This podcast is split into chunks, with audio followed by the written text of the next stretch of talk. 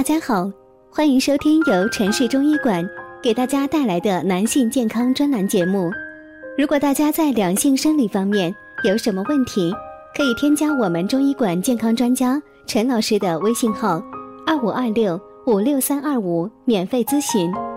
好了，现在由本栏目的主播为大家带来今天的节目。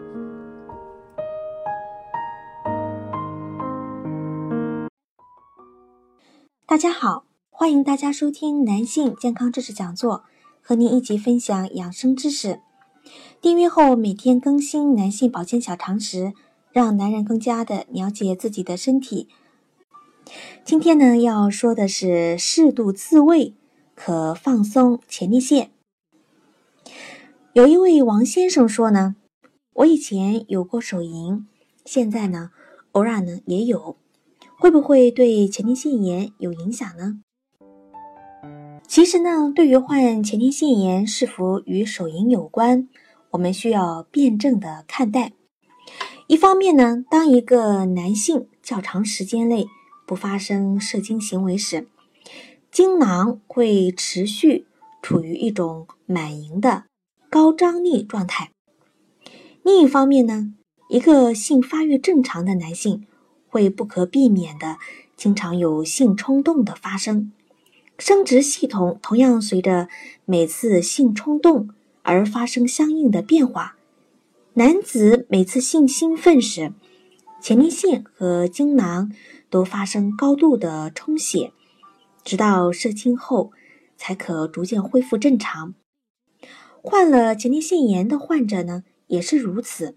因此呢，完全没有射精行为。恰恰不利于前列腺炎症状的消除。现代医学及性心理学家的研究认为呢，正常的自慰有一定的积极意义。从某种意义上讲呢，如同过夫妻生活。因此呢，对于未婚的男性的前列腺炎患者，以及已婚的男性，由于夫妻短期分居、出差、离异。丧偶等原因呢，不能过上正常夫妻生活的患者，适当的自慰是有好处的。这里呢，我们将适度的自慰看作适度规律的夫妻性生活。同样的道理，频繁自慰犹如频繁的夫妻性生活，将使前列腺长期充血、淤血，前列腺的正常分泌、排泄功能。会受到严重的影响，可能成为诱发前列腺炎的原因。另外呢，自慰者情绪激动而且紧张，周围环境稍有异常变化就戛然而止，达不到射精的效果，而出现反复发生的前列腺和精囊充血、经脉血淤积，必然诱发难以治愈的前列腺炎和精囊炎。但是呢，一定要认识到，即使存在长期频繁自慰习惯的人，也不一定都将最终导致慢性前列腺炎的发生。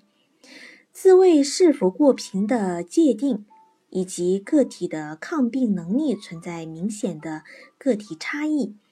况且呢，多数未婚男性的自慰频度，并没有他们自己担心的那样频繁。所以呢，只要把握一定的自慰频度，是不必担心自慰诱发前列腺炎的。而且适度的自慰还可以帮助清除前列腺液，缓解前列腺的淤积，对保护或恢复前列腺功能具有一定的积极意义。这里是男性健康知识讲座，和你一起分享养生知识。订阅后每天更新男性保健小常识，让男人更加的了解自己的身体。今天的节目呢就到这里了，感谢您的收听，我们下期见。